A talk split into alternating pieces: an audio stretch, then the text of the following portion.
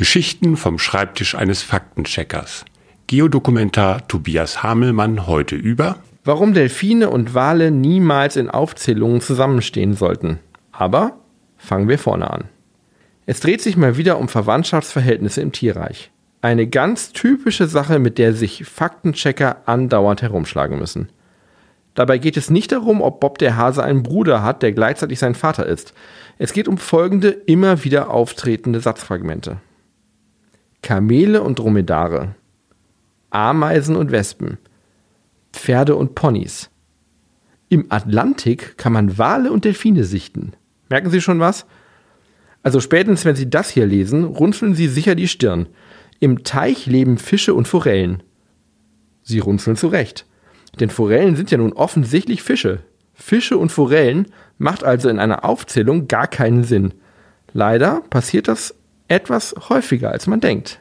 Denn Delfine sind Wale, Zahnwale, um genau zu sein. Und Ameisen sind Wespen.